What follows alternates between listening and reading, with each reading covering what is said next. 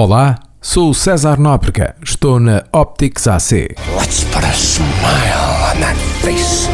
It's over. They're all gone. Frank, it's time. It's time you say what happened.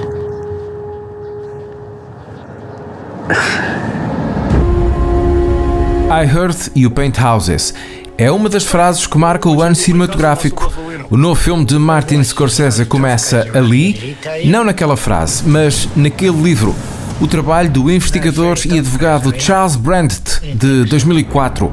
É sobre a vida de Frank de Irishman Sheeran, um veterano da Segunda Guerra Mundial que começa a trabalhar como camionista e, graças às suas técnicas habilidosas para fintar os patrões, acaba a trabalhar para a máfia, onde conhece Jimmy Hoffa, o líder sindical que desapareceu em 1975 sem deixar rasto.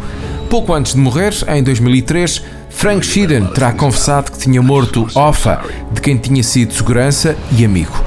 Esta história é a história de The Irishman, o filme de Martin Scorsese que a Paramount recusou por causa do orçamento de mais de 140 milhões de euros e entregou de bandeja à Netflix e que ainda se vai arrepender, se é que já não se arrependeu. O irlandês já andava nas cabeças de Martin Scorsese e Robert De Niro há quase 10 anos, quando Scorsese falou a De Niro sobre a história que queria realizar, mas para essa história iria precisar de envelhecer e rejuvenescer os atores durante todo o filme, porque a história vai e vem, do presente ao passado e vice-versa, com pontos de paragem em anos diferentes. É aqui que reside a única crítica que tenho ao filme. Em duas ou três cenas, nós percebemos que Robert De Niro é um homem de 76 anos, incapaz de correr e mexer-se como um homem de 30 e poucos.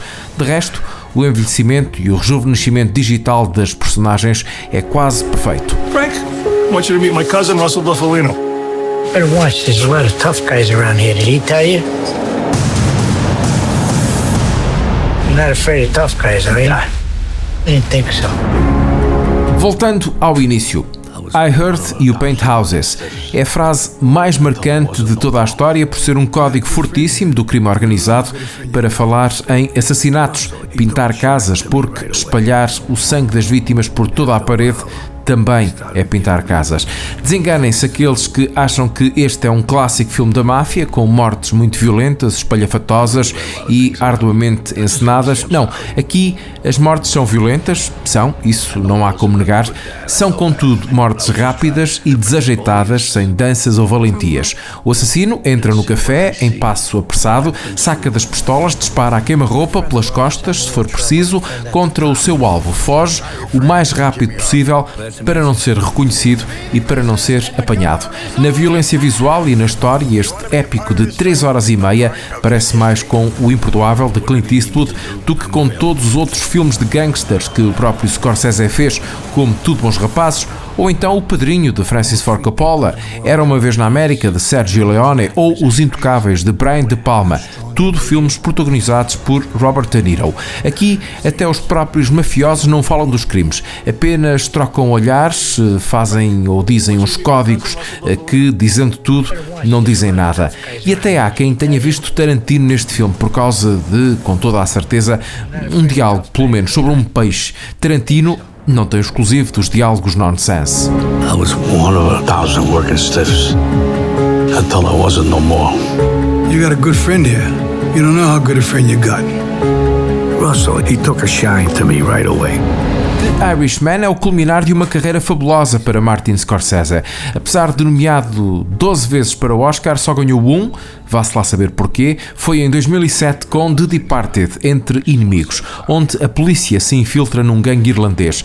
Os crimes e os gangues, as máfias, fazem parte do melhor da sua carreira. Este último é o somatório de todos os seus filmes. Não esquecer que foi ele quem fez nos anos 70 Taxi Driver, por exemplo, uns anos depois Touro Enraivecido.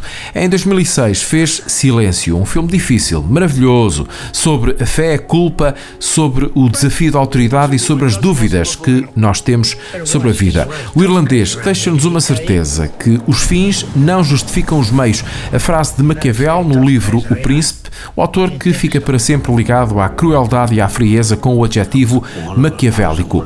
Frank Sheeran, o nosso protagonista, é isso mesmo, maquiavélico, como são as outras personagens que estão aqui neste livro e filme, mas no fim ele percebe que não valeu de nada. Talvez se tivesse pensado em outra frase de Maquiavel, teria sido mais bem sucedido.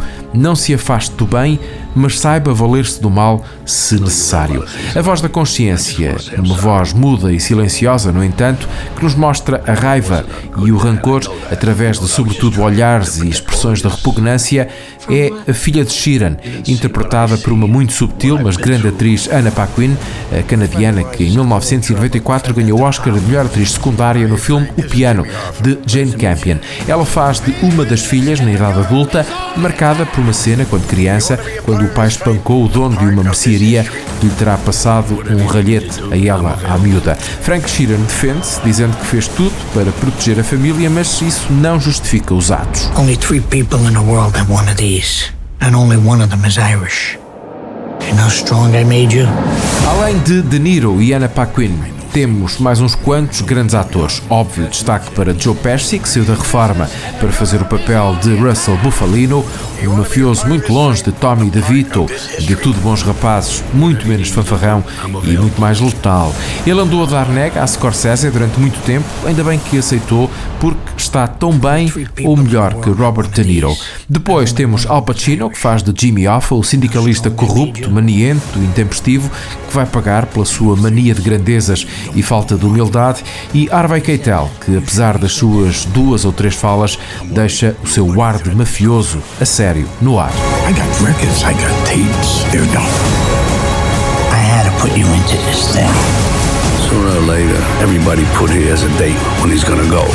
The Irishman, o irlandês, é um filme fundamental para quem gosta de cinema e não só. É uma obra-prima que em Portugal não estreia nos cinemas. A Netflix já tinha cumprido as cotas para os Oscars e por isso não aceitou o interesse das salas portuguesas em terem o filme. Uma decisão errada, muito errada, porque se há cinema a sério, é este.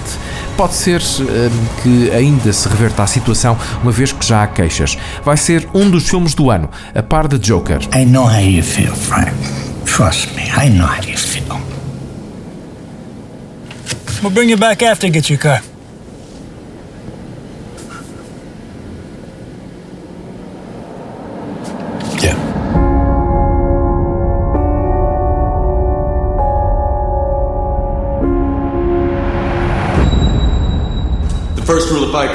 Sou César Nóbrega, estou na Optics AC.